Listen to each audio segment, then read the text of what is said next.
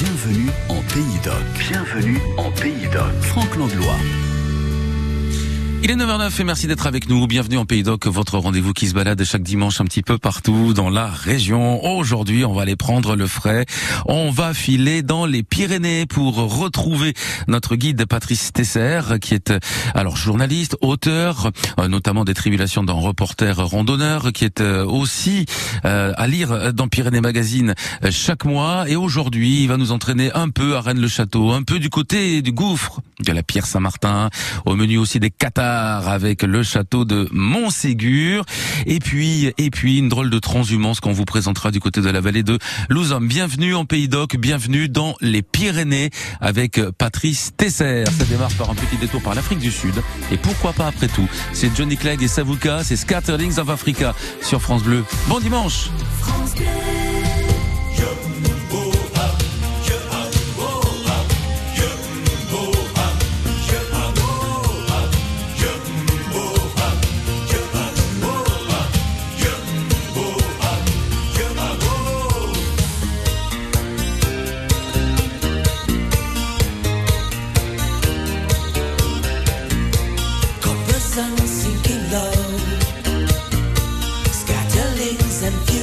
sisters who eyes and weary brows seek refuge in the night.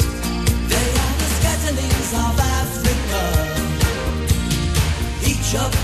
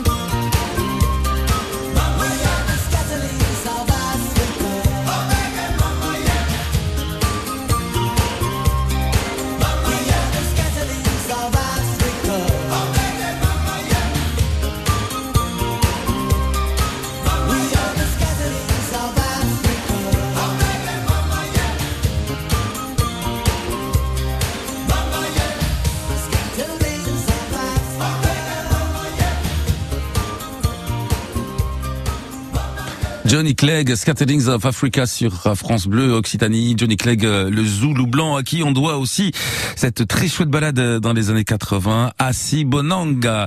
Bienvenue en Pays d'Oc côté Pyrénées avec Patrice Tesser. Ça démarre dans une poignée de secondes.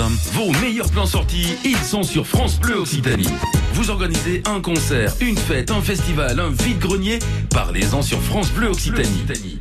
Chaque samedi et dimanche, rendez-vous dès 11h pour Paris s'il est sorti.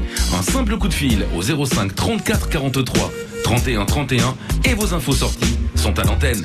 Paris s'il est sorti, pour vous et avec, vous. Samedi et dimanche dès 11h sur France Bleu Occitanie. Bienvenue en Pays d'Oc. Bienvenue en Pays d'Oc. Jusqu'à 10h sur France Bleu Occitanie. Et en ce joli dimanche ensoleillé, on accueille avec plaisir, avec bonheur, avec le sourire d'ici jusque-là, Patrice Tesser. Bonjour Patrice.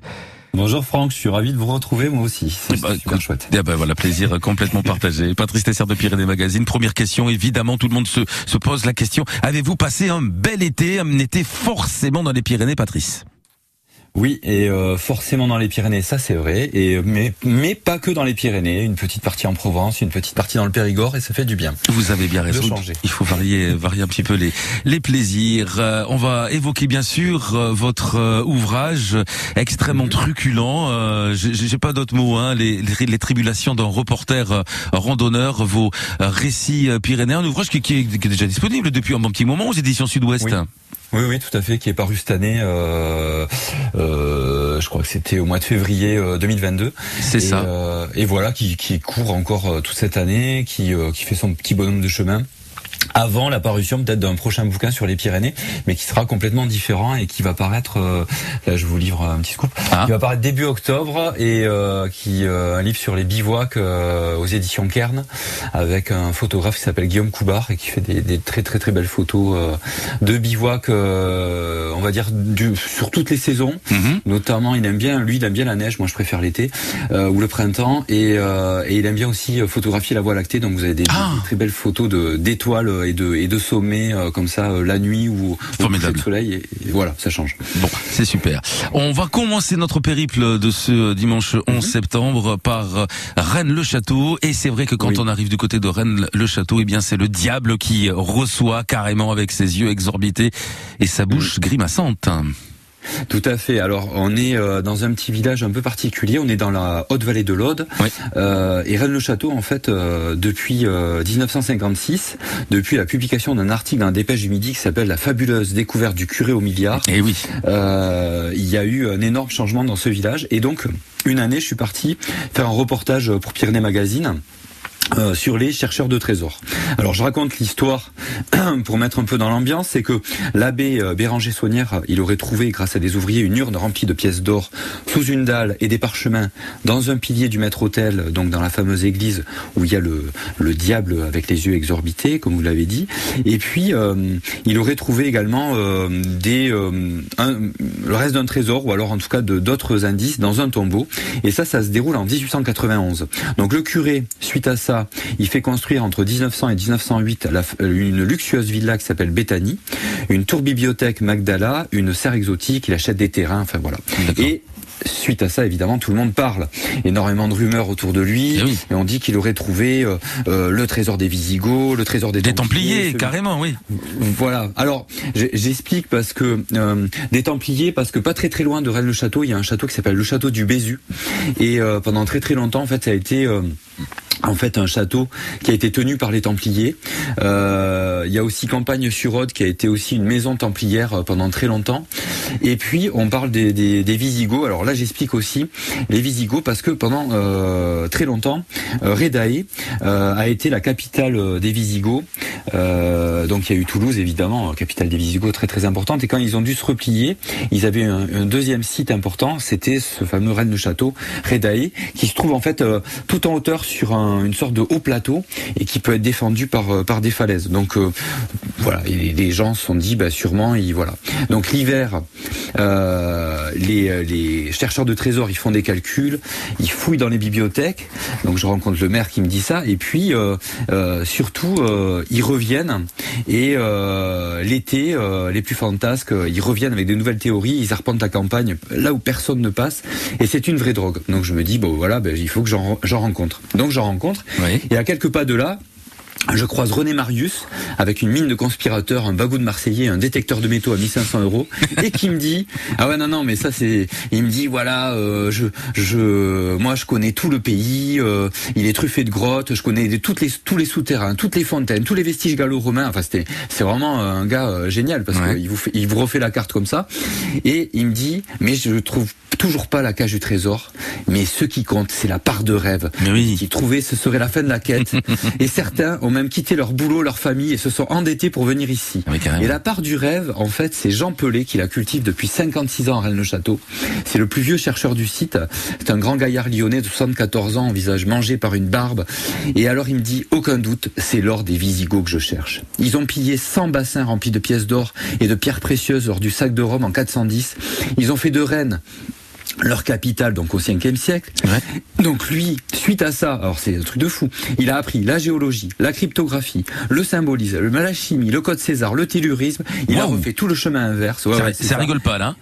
Non, ça rigole pas. Il est très très sérieux et il me dit, je sais où se trouve le trésor. Alors évidemment, moi j'arrête de noter, je dresse l'oreille. Il me dit voilà, le trésor se trouve à la source de la Madeleine. Ah. Alors je lui dis mais euh, mais qu'est-ce que vous attendez? Bah ouais, mais le problème c'est que le, souterrain s'est effondré. Oups. Donc il me faudrait énormément voilà de de, de pelles, de, de, gens pour euh, tout tout sortir. Et alors euh, pas plus avancé, je me réfugie chez Bernard, le marchand le marchand de minéraux à, à Rennes, Rennes le château, et lui il m'explique ouais tu sais bon à force de théories fumeuses Saunière doit s'être même retourné dans sa tombe. Et il me dit, ben, tu as raison. La municipalité, justement, l'a déplacé du cimetière au jardin du presbytère il n'y a pas si longtemps que ça. Et en plus, euh, à cette époque-là, il y a eu le, la tête du diable dans l'église qui a été volée. Ah oui. Euh, ah ouais, ouais, c'est ça. Donc bon, c'était un truc de fou. Et il me dit, de toute façon, le véritable trésor existe. Alors je lui dis, non mais c'est pas possible. Vous aussi, vous vous y mettez. Et je lui dis, mais quel trésor? Ben, un peu de bon sens, que diable. Le trésor, c'est le paysage entre Rennes-le-Château, Rennes-les-Bains et Bugarache. C'est celui-là qu'il faut préserver. Bon sang. Voilà, mais c'est bien sûr. Voilà. Voilà, ça c'est le vrai trésor de Rennes-le-Château. Et allez-y, allez, allez vous balader dans ce coin-là parce qu'il est assez euh, surprenant et c'est euh, c'est un drôle d'endroit. Vous pouvez visiter justement cette église euh, et puis avec cette tête de diable, voilà, ouais, ouais. Voilà, tête de diable et aussi la tour Magdala. Ouais, rentrer donc dans, dans, dans le dans le site et c'est et c'est vraiment c'est magique. Un endroit Il y a pas voilà, magique et insolite des Pyrénées. Un petit parfum de fin du monde. Non, je vous dis ça parce qu'on n'est pas loin de Bugarache. Merci beaucoup Patrice Tesser, vous restez avec nous. Le gouffre de la Pierre Saint-Martin, c'est notre prochaine escale. Et c'est dans quelques petites minutes, juste après. Ah, une chanson qui va vous faire du bien au niveau du mental, au niveau du moral, c'est Malo. Laisse-toi tranquille. Y a trop de pourquoi c'est tendu, ça joue des points et des regards. Y a que du stress dans ta rue, étrange humain sur le trottoir. Toi, t'es pas fort à la baston, non, tu sais pas trop qui croire. La ville est froide comme un glaçon, et dans ta tête c'est le brouillard. Le succès, la win lire entre les lignes. Y'a plus d'air dans la machine. Laisse-toi tranquille, oh, tout va si vite. Quand les pensées défilent. Laisse-toi tranquille, oh, tout va si vite.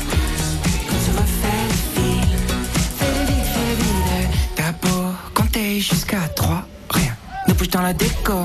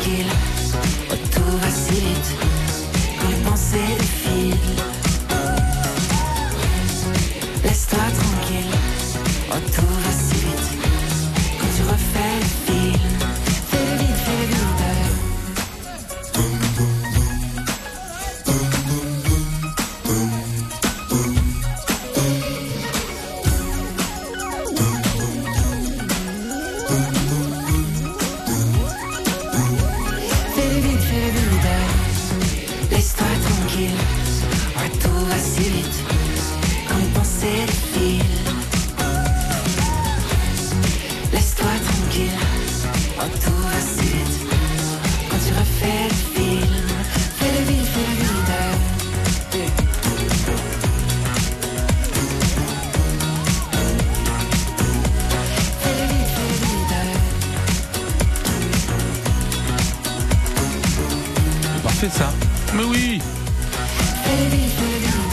Parfait pour faire la fête. Malo avec Laisse-toi tranquille sur France Bleu Occitanie. Excellente journée à toutes et à tous.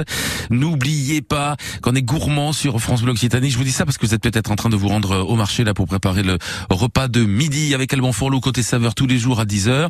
Demain dans la cuisine de Mams Cook, on va préparer des pâtes au jambon et au petit pois. C'est simple mais efficace. Chaque jour vous gagnez un repas pour deux en plus grâce à Alban Forlot. Et puis mardi matin, Alban sera en direct du marché de Pamiers en Ariège. Et là, vous allez être invité à gagner un repas pour deux au château de Lompré, 3 étoiles à Vary, s'il vous plaît. Euh, le chef Guillaume Keller sera l'invité d'Alban Forlot, côté saveur, chaque matin avec Alban à partir de 10h sur France Bleu.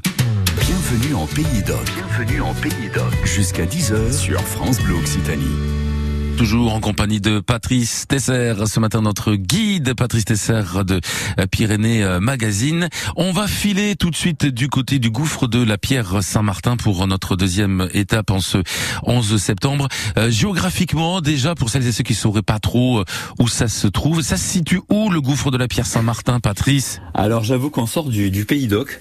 Je, je m'excuse, eh hein, Franck. Ouais, voilà, c'est. ça ira pour une fois. Hein. Ouais, pour une fois, voilà. Mais par contre, on est dans les Pyrénées. On est en fait euh, dans le Béarn, à la limite du Pays Basque, donc vraiment dans, au cœur des Pyrénées-Atlantiques, et on est, on va dire, euh, euh tout en haut euh, de, pas très très loin de, du col de la Pierre Saint-Martin, c'est-à-dire au-dessus du de la commune d'Arrête. alors pour ceux qui connaissent, on va dire, on, va, on est en gros à 3 heures de, de route de Toulouse hein, en voiture, et on est au-delà de, de Laurent-Sainte-Marie, sur les hauteurs du Béarn, voilà, à la limite de la de l'Espagne.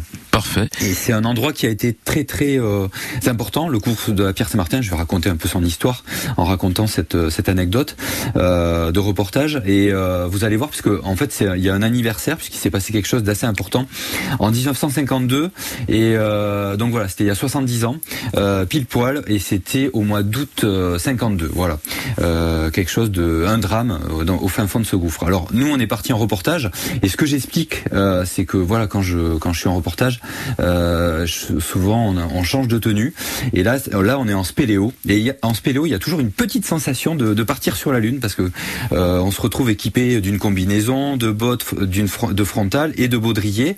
Et Évidemment. surtout quand voilà quand on s'engage dans un long et lugubre tunnel plein de courants d'air. Et c'est celui qui mène à la salle de la Verna.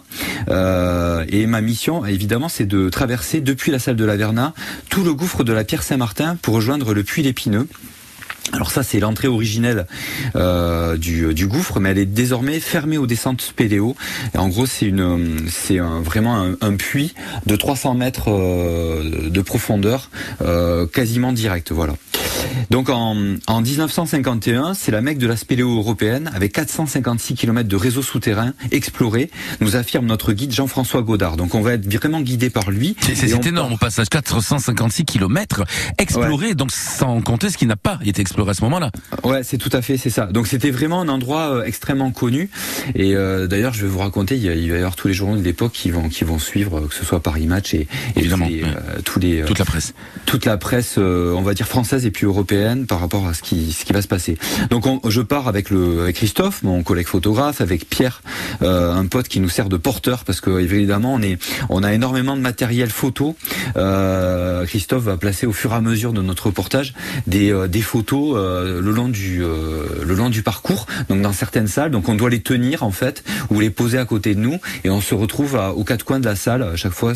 Donc il nous il nous place. Et donc on traverse un petit barrage, on grimpe une échelle métallique, une, échelle métallique fixe, et puis on file 3 mètres de long euh, sur une main courante pour retrouver pour se retrouver au niveau de la rivière. Donc on va suivre cette rivière et euh, alors parfois on la voit pas, on entend juste le grondement puissant et on remonte alors de rocher en rocher et comme un gros bloc bouche le passage, il faut déjà se coller à la paroi, prendre appui sur une barre de fer pour passer au-dessus de la rivière. Puis nous débouchons dans la salle Chevalier, 400 mètres de long, 100 mètres de large, 50 mètres de haut, une vraie cathédrale sous terre. Donc ça c'est assez impressionnant. Ouais. Et puis il nous dit ben voilà, Jean-François, c'est toujours notre guide, il nous dit ben la Pierre Saint-Martin, c'est un réseau hors norme avec des grands volumes et des trous béants et il aime bien lancer d'ailleurs des grands oh, oh, oh qui s'amplifie dans le lointain. Eh oui, avec euh, voilà. Et puis, euh, dans un cheminement concrétionné, on s'encorde à une main courante pour franchir une étroite et longue lame calcaire, avec juste la place pour un pied. Bien collé à la paroi, le vide dans le dos, je parviens dans la grande salle à délit où je peux souffler, court répit, parce qu'ensuite il faut zigzaguer entre les rochers, sauter agilement d'un point à l'autre, de la salle Kefelec et là, on attend Jeff qui nous euh, qui nous accroche pour un petit rappel dans un puits de 8 mètres. Alors euh, voilà, c'est quand même assez sportif, hein. tout un tout un parcours euh, pas évident, Franck. Et on descend et on se retrouve au milieu de concrétions d'aragonite et de fistuleuses. Donc c'est des très très très fines stalactites translucides qui nous entourent dans une galerie qu'on appelle la galerie du métro. Cette appellation parce qu'elle c'est une voûte complètement arrondie avec une coulée de calcite éclatée et au grandement lointain de la rivière qui disparaît sous le sol. Et notre guide nous raconte à l'époque les explorateurs sentent le courant d'air, ils, écl- ils éclairent devant, c'est le noir, c'est bon signe et Ouais. ils partent à l'aventure. Et ils ne savent pas encore ce qu'ils vont trouver. Alors nous, on sait ce qu'on va trouver parce que nous, on retrouve deux bidons rouillés et il nous dit, ben voilà, ça c'est les deux bidons rouillés de Marcel Loubin, c'est en 1951, donc Oh. c'est un des spéléos importants de, de la descente avec Norbert Casteret. Il décide d'injecter 50 kilos de fluorescéine dans la rivière pour vérifier le parcours. Donc le but c'est de savoir où sortait l'eau, évidemment pour voir si ça pouvait continuer.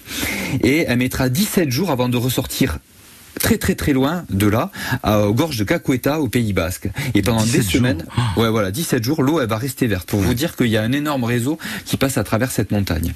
Et donc nous, on n'est pas au bout de nos peines, on remonte la pente abrupte d'une salle qui s'appelle la salle Elisabeth Casteret, en hommage à sa femme, à la femme de Norbert, Norbert Casteret. Casteret, oui. Voilà. Et quand on, on- on est presque à toucher le plafond, on se dit mais mais le passage il est où? Donc on arrive on- vraiment, on était collé quasiment au plafond. Et là, Jeff il nous indique voilà, le trou est là, très étroit. Et cette chatière, elle a pour nom Gibraltar. Je me hisse sur la corde pour caler mes pieds dans les étriers et en tournant mon sac à dos, il se coince dans le conduit. Aïe. Donc je tire dessus, mais il veut rien savoir. Donc là, je, je me retrouve complètement coincé. La frontale fait des ombres étranges et j'essaye tout ce que je peux pour parvenir à me décoincer et je commence à transpirer alors que la température n'est que de 6 degrés. Il faut que je sorte de cette étroiture. À la force des bras, je débouche enfin dans le vestibule de la salle Lépineux, protégé par une petite murette de pierre. Et là, dans ce grand cône débouli, je peux lire sur le petit sentier enlacé une épitaphe. Ici, Marcel Loubins a vécu ses derniers jours de sa vie courageuse. Gloops. Gloops, voilà. Donc Jeff Godard nous explique, elle a été écrite à la flamèche d'une toute petite bouteille d'acétylène sur un rocher décoré de fanions qui protégeait le campement des explorateurs. On est dans un autre monde, nous explique Christophe. Alors le photographe aussi, il connaissait l'histoire. Il faut être prudent. Ici, en 1952, les premiers explorateurs ne pouvaient compter que sur eux-mêmes. Le moindre incident se transformait en catastrophe. Ah, restez avec nous. C'est c'est pas passionnant ce que ce que vous nous racontez. La suite de cette anecdote avec Patrice Tesser du côté de la Pierre Saint-Martin. Dans quelques secondes sur France Bleu Occitanie vent dimanche. Savoir sur le portail pour les personnes âgées.gouv.fr avec le ministère des Solidarités, de l'Autonomie et des Personnes Handicapées et la Caisse nationale de solidarité pour l'autonomie. Naïma travaille dans une plateforme d'accompagnement et de répit pour les aidants de personnes âgées en situation de handicap ou atteinte de maladies chroniques invalidantes. Des aidants qui, eux aussi, peuvent avoir besoin de soutien. Des plateformes d'accompagnement et de répit, donc, pour les aidants, dont les coordonnées sont sur le portail officiel pour les personnes âgées.gouv.fr. Cerise de Groupama partage avec nous les nouvelles qui font du bien. Alain Mais où étiez-vous? Ah, je viens de passer 24 heures à l'hôpital. Rien de grave, hein, mais maintenant je suis immobilisé et je peux plus rien faire. Ne vous inquiétez pas. Avec votre contrat santé, Groupama s'occupe de vous et vous envoie une aide à domicile. Ah, ça me rassure. Avoir des attentions qui comptent, c'est ça être assureur mutualiste. Et en ce moment, profitez de 150 euros offerts sur votre contrat santé. Groupama, la vraie vie s'assure ici. Offre soumise à condition, plus d'infos sur groupama.fr. Quand c'est signé France Bleu, c'est vous qui en parlez le mieux. Je vous écoute tous les jours et on apprend plein de choses. Surtout ne changez rien. On ne va rien changer alors. hein. Vous pouvez compter euh, sur nous, pas de souci. 9h30 sur France Bleu Occitanie. Rappel météo pour euh, bah, vous signaler qu'il va faire euh, d'ici la fin de la matinée minimum 23 degrés sur la région, que ce soit à Moissac, du côté de Hoche, de Pamiers, de Castelnaudary, de Carmaux ou encore de Millau cet après-midi. Pas moins de 30 degrés. Une seule exception, celle du département de l'Aveyron où il ne fera que 27 à Rodez, mais c'est quand même tout à fait euh, acceptable. Euh, 33 degrés du côté euh, du euh, Comminges aujourd'hui, du Muretin également jusqu'à 34 degrés. Ça, c'est euh, la maximale pour les Gersoises et les Gersois, bande de petits vénards. France Bleu Occitanie. Bienvenue en Pays d'Oc. Ouais, 33 degrés. Alors à rapprocher évidemment des six petits degrés euh, que vous avez connus au fin fond du gouffre de la Pierre Saint-Martin. Patrice Tesser, on vous retrouve. Oui. Oui. Oui, on vous retrouve Patrice Oui, oui. Donc, euh, Ouais, on est au fond fond de, de- du gouffre de la Pierre Saint-Martin, et donc on se retrouve devant cette euh, cette citation que, que que vous découvrez. Ici, Marcel Loubins a vécu donc les derniers jours de sa vie courageuse. Citation écrite avec la flamèche d'une toute petite bouteille d'acétylène sur euh, sur un, un rocher. C'est ce que détaille votre votre complice d'exploration, Jeff. On est dans un autre monde. C'est ça. C'est ça. Et alors Jeff, il nous dit, ben voilà ce qui s'est passé. Loubens, il était le plus fatigué après leur découverte de la salle Elisabeth, Elisabeth Casteret et la fameuse coloration. Et Haroun Taziev, qui filmait la, la remontée, donc euh, euh, s'était mis sur le côté. Donc il y avait le fameux euh, grand vulcanologue qui était là. Et euh, donc il filme la remontée de, de Marcel Loubens. Et d'un seul coup, le treuil s'arrête. Donc le, le but, évidemment, pour ch- chaque jour, c'était que les explorateurs puissent remonter quand même régulièrement à, la, surface. bord du gouffre, à la surface. Et quand il a redémarré, c'est le drame. La tâche qui reliait, qui le reliait au câble a cédé et Loubens tombe d'une trentaine de mètres. Donc Beppo, euh, au, au Chialani, euh, qui était Jacques Labéry, qui étaient ses complices sur le site, se, se précipitent pour arrêter sa chute dans les blocs. Ils essayent de le médicaliser et Loubens, malheureusement, va agoniser pendant 36 heures. Personne n'a pu le sauver. Alors personne n'a pu le sauver, tout à fait Franck. Et là c'est incroyable, là Jeff, la nouvelle se répand dans toute la Soule et le Bar et tout, c'est-à-dire les, les régions en fait de, du Pays Basque et du Béarn. Les journalistes à court du monde entier, ils logent à l'hôtel des touristes à Arrête. Les bergers sont sollicités tous les jours pour descendre 1200 mètres de dénivelé afin de donner des nouvelles de la remontée du corps. Et pendant 36 heures, la base aérienne de Pau balance du matériel médical. Des spéléologues lyonnais qui sont sur le secteur décident de descendre avec des relais car le treuil est toujours hors service. Et alors qu'ils progressent avec leurs échelles, ils apprennent que Loubens est décédé. Donc l'expédition s'arrête, Loubens est recouvert de pierres. Ah, Le corps, là- le corps restera là en fait, c'est ça? il va rester là, tout à fait. On a remonté quelques mètres à l'endroit où se trouvent les restes de la civière de Loubens. Elle est toujours sur place, donc c'est quand même assez euh, vraiment. C'est- c'est euh, poignant, ouais. Ouais, c'est poignant, tout à fait. Et, euh, et franchement, nous, euh, on était quand même assez subjugués à ce moment-là. Et à gauche, il y a un bloc qui sert de mausolée. Beppo, donc son, euh, complice en fait euh, d'aventure, il a gravé sur avec grâce à un petit piton à expansion. Il y a 70 ans, Marcel Loubens, 14 8 1952. Et vraiment, on va rester au pied de ce drame, au pied du puits de 300 mètres de profondeur. Et l'émotion est palpable. On frissonne et on se dit, mais c'est quand même un truc de fou ce qu'on vient de vivre. Et au retour, dans les toitures du, du conduit Gibraltar, on s'est dit, bah, attention, il faut pas toucher une seule pierre de peur que tout se délite dans cet équilibre précaire et, euh, et qu'on reste bloqué nous aussi au fin fond du gouffre. Et, et euh, maintenant, maintenant, c'était vraiment ça, c'était palpable. Les âmes de Loubins et de l'Épineux semblent nous accompagner dans cette descente de 400 mètres de dénivelé, ce qui vaut bien le double à l'extérieur tant nous montons et descendons dans ce chaos interminable. Et en fait, il fallait surtout pas glisser sur les passages de terre glaise ou sur les rochers au calcaire usé. Cette sensation, on peut la sentir à chaque fois qu'on se retrouve seul dans le noir. Moi, ça m'est arrivé un paquet de fois, le temps de ranger mes affaires. Le groupe parti devant.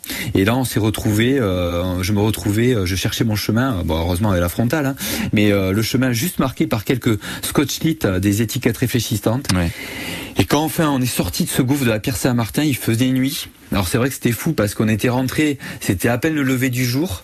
On a on a vécu euh, 8 à 9 heures sous terre et cette fois c'était sans bloc ni concrétion pour un retour de l'au-delà. C'était quand même une sacrée aventure. Voilà. Oui, là j'ai l'impression effectivement que quand on vit une expérience comme ça, c'est forcément ça, ça, ça, transforme, ça, ça transfigure peut-être un petit peu même carrément. Patrice Tesser avec nous ce matin, c'est notre guide pour Bienvenue en Pays d'Oc, bienvenue euh, dans euh, les Pyrénées. Prochaine étape, on va partir du château de Montségur, on va vous faire découvrir les mystères de la ce matin sur France Bleu Occitanie, 9h37. Ça se passe en musique aussi le dimanche sur France Bleu.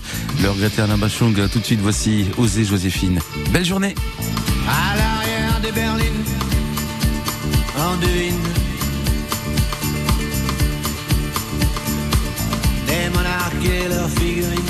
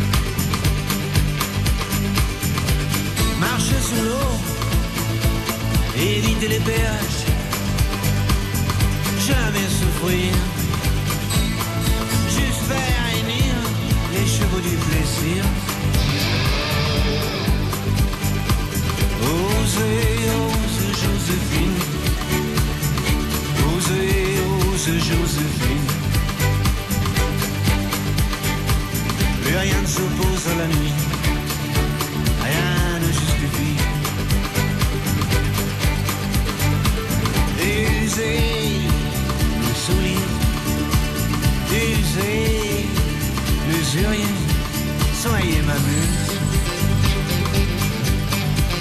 Et que ne durent que les moments doux, durent que les moments doux.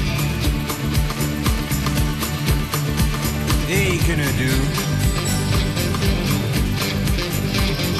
Osez, osez Joséphine. Osez, osez Joséphine.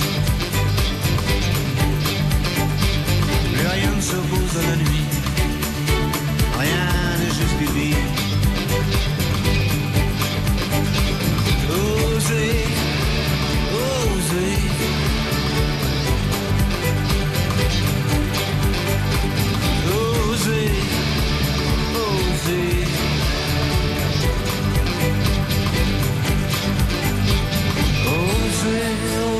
Joséphine. Osez, osez Joséphine. Plus rien ne s'oppose à la nuit. Rien ne justifie. Alain Bachung sur France Bleu Occitanie. Osez, Joséphine, toutes vos idées sorties, n'hésitez pas à nous les communiquer tout à l'heure. 11h midi, ce sera dans l'émission Par ici les sorties. 9h10h, bienvenue en Pays d'Oc sur France Bleu Occitanie. Bienvenue en Pays d'Oc euh, à 9h40 en ce dimanche matin avec euh, Patrice Tesser.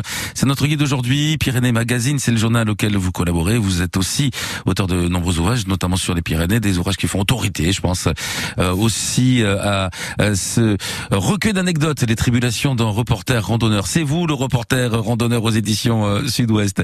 Allez, du côté de- du château de Montségur, Esprit Qatar, il se passe plein de choses aussi. On vous suit comme votre ombre, Patrice. Bah, merci beaucoup euh, Franck. Alors là c'est vrai qu'on n'est pas très très loin de Toulouse, on est en gros à une heure et demie de route euh, de, de la ville rose. C'est ça. Euh, voilà, donc Montségur, bah évidemment qui ne connaît pas Montségur et ceux qui ne connaissent pas Montségur, euh, lève le doigt. Euh, non, allez, on va. je, je pense que en fait il y a pas mal de gens qui connaissent évidemment la, la, la figure rectangulaire, l'image rectangulaire de, de ce qui reste de la carcasse de, de ce château, du troisième château de qui a été celui qui a été reconstruit par les Français après la croisade contre les Cathares. Mais ce qui est intéressant, et je pense que je vais vous faire découvrir quelques petites choses, c'est vraiment euh, la découverte du, du versant le plus sauvage de Montségur, du fameux Pog. Alors euh, cette montagne, on l'appelle le Pog de Montségur, elle culmine à 1207 mètres d'altitude, et j'ai réussi euh, évidemment un jour à, à faire euh, toute sa découverte, tout son, elle est vraiment à l'explorer en entier, grâce au, au guide conférencier du, du château qui s'appelle Fabrice Chambon, et, euh, et c'est un- c'était un chouette moment. Alors je suis revenu évidemment plein plein plein de fois à Montségur. C'est un site pour moi incontournable pour avoir euh, euh, pendant plus de 20 25 ans euh, et, travaillé sur le hors-série Qatar Magazine et, et c'est un lieu incontournable qui a, où il y a énormément de choses encore à découvrir. Donc on monte par le chemin original jusqu'au château pour ceux qui connaissent. On traverse le château et euh, de- sur la poterne euh, est, euh, la plus orientale, on part à droite et là on plonge en fait en dessous du château et on commence. Alors le, sentier est vraiment très pentu, donc on se rattrape aux branches de buis ou de hêtres et on parvient jusqu'à un amas de pierres circulaires. Et là Fabrice il me dit ben voilà. Ici, c'était le verrou défensif du POG. Les défenseurs y avaient construit une puissante barbacane qui barrait toute la crête, appuyée par une tour. Les croisés y seront coincés pendant plus d'un mois lors du siège en 1244. Mais les deux trébuchets qui lancent des boulets de 80 kilos vont finir par l'emporter. Champ de bataille exceptionnel et émouvant, évidemment. Et ce qui est génial, c'est qu'on marche en fait sur beaucoup de souvenirs cachés sous les feuilles mortes, parce que dessous, il y a encore des traits d'arbalète, des lames d'épée et des boulets. Alors les boulets, ils sont même tous numérotés. Ils, alors il y en a quelques-uns qui ont été descendus au musée euh, de, de au petit musée de Montségur, mais alors évidemment malheureusement ils sont, il y en a encore qui sont là-haut. Euh, évidemment interdiction de, de, de les voler ou de Ou d'y toucher, bien sûr. Voilà, d'y toucher. Mais euh, par contre, euh, on a fait des photos et c'était c'était vraiment très très chouette. Et il m'explique, il me dit, bon voilà, il y a un historien qui s'appelle Fernand Niel qui a été le premier à retrouver les boulets de ces combats acharnés, et il y en a plus de 300. Donc c'est quand même assez. euh, C'est c'est conséquent, oui, oui, oui. Ah ouais, c'était conséquent et puis euh, il y a eu, euh, ça, voulait dire que les combats ont été vraiment acharnés. Nous poursuivons notre descente sportive un peu au jugé jusqu'à la veine des escaliers, un passage clé constitué de blocs de pierre taillés, formant comme un escalier suspendu sorti de nulle part. Il faut imaginer à l'époque, me dit euh, Fabrice, que cette pente n'était pas boisée comme aujourd'hui. Car pendant plus de 40 ans, le bois a servi de chauffage aux habitants en fait du Pog, aux habitants du Castrum Ouais. de Montségur, qui vont l'occuper en fait de 1204 à 1244. Et enfin, au bout d'une bonne heure de marche, nous voilà bloqués à l'autre extrémité du Pog, une plateforme en lapiaz qui domine une falaise de 80 mètres. Le roc de la tour était un poste de surveillance aménagé à l'époque du Castrum. Et il n'en reste qu'une muraille ruinée, vieille de près de 800 ans. Et alors, tout est là, Franck, il faut imaginer, euh, rien n'a bougé. C'est-à-dire depuis, euh. Euh, on va dire depuis le, fameux siège et euh, on va dire juste avant la nouvelle 1243, les croisés en fait se disent ben c'est le seul endroit où on peut accéder au POG parce que c'est vraiment une sorte de montagne d'une île montagne cernée par des falaises. Et ils ont demandé à des gascons qui étaient pas très loin euh, donc des mercenaires gascons de de prendre des cordes ou alors même de monter main nue. Et donc ce qu'ils ont fait juste avant la Noël, ce qui était euh, quand même pas génial pour des croisés, puisque voilà Noël normalement c'était une trêve, et ils ont massacré les sentinelles et ils ont pris le pas d'El Roc, donc euh, voilà, qui est aménagé pour le reste de l'armée. Et petit à petit, toute l'armée va passer par là, donc euh, à ce fameux roc de la Tour. Et, et il faut imaginer, enfin moi je, moi je l'ai imaginé comme ça, c'était une sorte d'opération commando dite d'un film de Ridley Scott. Pendant trois mois, mètre par mètre, les croisés vont avancer sur l'échine abrupte du Pog, puis remonter jusqu'à la place rebelle qui donne sa reddition le 1er mars 1244. Et du roc de la tour, on le distingue 600 mètres plus haut. On est stupéfait de comprendre comment des soldats commandos ont réussi à bouter des passionnés de Dieu et une poignée de chevaliers occitans faillites, c'est-à-dire les chevaliers rebelles insoumis, hors de leur île en plein ciel. Nous, on va mettre une heure et demie pour retraverser cet exceptionnel champ de bataille où quelques 400 habitants ont tenu en échec une armée de plus de 6000 hommes pendant 10 mois. C'est quand même assez exceptionnel, donc de 1243 à 1244. Et, pour la suite, et pour la suite, c'est dans quelques secondes. Et c'est sur France Bleu Occitanie toujours avec vous. C'est captivant. Patrice Tesser sur France Bleu. Tous derrière le TFC sur France Bleu Occitanie. Il faut stopper la série de défaites, messieurs. Le TFC a perdu trois matchs en une semaine. C'est l'heure de se reprendre pour ne pas gâcher le début de saison. Les Violets reçoivent le Stade de Reims ce dimanche au Stadium. Coup d'envoi 15h. Avant match dès 14h30. À vivre en intégralité sur France Bleu Occitanie et sur FranceBleu.fr. Côté saveur, c'est à 10h sur France Bleu Occitanie. Et au menu des prochains jours, ce lundi, nous sommes dans la cuisine de Mams Cook. Mardi, venez place de la République à Pamiers avec un chef prestigieux. Mercredi, des passionnés de cuisine dans le quartier Ampalo de Toulouse. Jeudi, on verra passer les oies sauvages à Colomiers. Et vendredi 16, on mange fermenté. Côté saveur, en semaine, c'est à 10h sur France Bleu Occitanie. France Bleu Occitanie. Bienvenue en Pays d'Oc. Bienvenue euh, autour de Pyrénées euh, Magazine euh, en compagnie de Patrice Tesser ce matin, notre notre guide. Euh, on rappelle donc hein, euh, le euh, ce qui s'est passé du côté de de Montségur, euh, bien sûr. Donc 400 habitants, vous le disiez, ont tenu en échec une armée de 6000 hommes. Ça a duré presque un an, euh, 10 mois au total, Patrice. Ouais, ouais. Oui, c'est ça, ouais, tout à fait. Donc la reddition, ça sera le, le 1er mars 1244. Et alors quelques que- quelques temps plus tard, avec euh, donc un ami, euh, Jean, on, est, on a décidé de revenir en fait pour retrouver ce fameux tracé qui mène au roc de la Tour. Mais cette fois depuis la fameuse falaise de 80 mètres, donc euh, à l'entrée des gorges du Caroulet, tout en bas de Montségur. Et euh, bah, le problème, c'est qu'en fait, c'était en- c'était à l'automne, les herbes étaient hautes et comme il y avait plus de sentiers et que les, les voilà, on, on a décidé d'attacher de vieux lacets à des arbres pour se repérer au retour. Ah, bonne idée. bout- voilà, donc euh, pour pas se perdre parce que c'était vraiment la forêt vierge. Mais malheureusement, on s'est quand même perdu à mi-pente et on n'a jamais trouvé le Oh. fameux chemin du Padel Rock, donc j'espère revenir. On a fait demi-tour et euh, bon, alors heureusement les, les lacets de chaussures étaient efficaces, hein, ça je peux le dire. On les a récupérés, on est revenu bredouille mais riche de paysages parce que évidemment ça c'est mon boulot. On a décidé de rejoindre le hameau de Montrancy, donc Mhm. pas, euh, on n'était pas déçus, hein, pas dépités. On a dit bah c'est pas grave, on va explorer le, le secteur de Montrancy qui est un très très bel hameau, euh, euh, toujours sur le, le secteur oriental de- du POC de Montségur. Et là on a découvert une belle croix médiévale avec un visage situé sur un ancien cromlech. Et dans les châtaigniers se cache le roc de la Fougasse, une pierre à sacrifice où l'on voit nettement gravé le couloir d'écoulement qui entoure un disque de pierre, représentation euh, solaire. Donc ça c'est. Assez original. Et puis à midi, on s'est on s'est arrêté, coincé dans un angle du roc de la Chair pour éviter le vent glacial, emmitouflé dans les couleurs de l'automne. On a pris le temps de croquer le paysage et nos sandwichs. Et là, on s'est dit, bah tiens, en face de nous, euh, il y a la montagne de l'Afro, et c'est là qu'on a décidé d'aller grimper sur cette fameuse montagne de l'Afro au-dessus du village de Montségur. Donc on est revenu au mois de février, et on- moi je me suis dit, bah tiens, ça sera l'occasion de produire une fiche rando pour le magazine. Bien et sûr. donc après, voilà. Donc après avoir laissé la voiture devant la barrière verte fermée, on a, on a continué à pied, une large piste qui monte tranquillement, un topo facile à noter. On s'est dit, bah, ça c'est dans la poche, il y a pas de souci. Et on s'est engagé sur un sentier qui petit à petit offre de belles et surprenantes euh, vues sur le château de Montségur.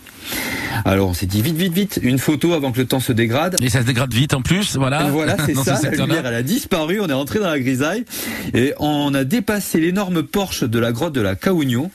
Quand d'un seul coup, on s'est dit, mais euh, là, c'est pas possible. On peut continuer le sentier en crête pour arriver au sommet parce qu'il y a une averse de grésil qui s'est déclenchée, qui nous a pris euh, vraiment. euh, Ah, C'est traître ça, oui en plus. C'est soudain. Voilà. Donc on a, on a rebroussé chemin, on s'est retrouvé dans la fameuse grotte. Donc dans la, ça s'appelle, ça, s'écrit la Kauna, mais ça se prononce la Kauna. Ah oui, en occitan bien sûr. ouais, ouais. Voilà, en occitan. Donc on s'est retrouvé dans cette énorme cavité. Donc il y avait Jean et euh, son frère Jacques, on était tous les trois, et puis euh, c'était une drôle de journée. Et euh, on a dit bah tiens, puisqu'on est là, on va explorer toute la grotte. Donc on a continué au fond et on a découvert un trou. Et on s'est dit bah chouette, on s'engage. On avait nos lampes frontales, on a continué. Donc Jacques, il était pas, lui, il était resté en dehors, il est pas rassuré. Il nous appelle, il nous dit non mais euh, euh, je sais pas s'il faut rester ici, enfin vraiment pas rassuré. Donc on lui dit mais tu sais nous on a découvert une belle griffade d'ours et tout ça. Alors ce qui avait pas l'air d'a- d'apaiser Jacques, qui commence à se faire tout un film. Ben oui. C'est- Voilà, c'était l'effroi dans l'afro, comme on dit. L'effroi dans l'afro. si l'ours, voilà, c'est ça. Et si l'ours revenait s'abriter par ce temps. Mais c'est ça. On lui dit, mais non, enfin, c'est pas possible. On avale notre casse-croûte en contemplant le rideau de pluie qui tombe toujours de l'autre côté du porche. Et là, Jacques, il nous disait, non, mais euh, est-ce qu'on va rester longtemps ici? On le sentait un peu angoissé quand même. Alors, il dit, mais euh, écoute, c'est un chouette abri, il a abrité, euh, il a servi au maquisards pendant la guerre, il a servi sûrement au Qatar qui était juste à côté. Et puis, euh, moi, je lui dis, moi, je serais quand même assez resté longtemps. Bon. Finalement, euh, je finis de noter euh, mon topo, le, le- la pluie s'arrête, et puis on réussit à monter jusqu'au sommet, on redescend à Montségur, et là je croise Alain, un autre euh, confrère photographe qui bosse pour qui bossait pour Pyrénées Magazine Ouais. à cette époque-là, et qui me dit euh, mais vous étiez où? On me dit bah sur la montagne de l'Afro. Oh là Ah. là là là, il me prévient.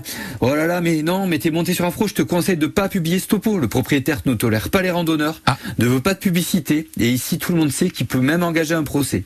Oula. Alors j'ai voilà, j'étais content de la journée, mais non, mais j'ai rangé, dépité mon topo qui n'a jamais été publié. Oh.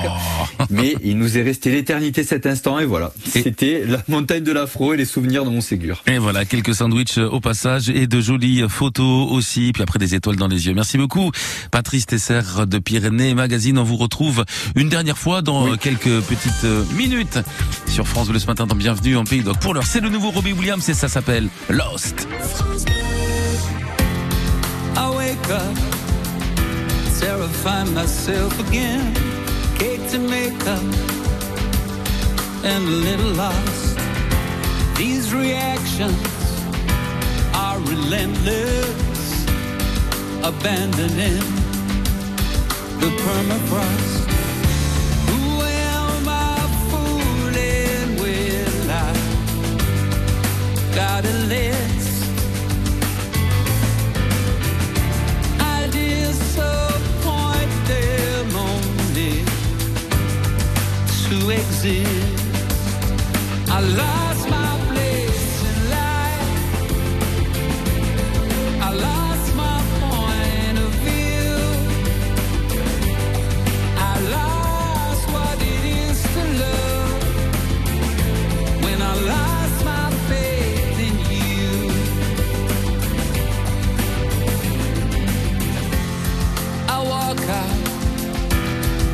masterpiece to the nothingness greeting me. Everything smells like sympathy.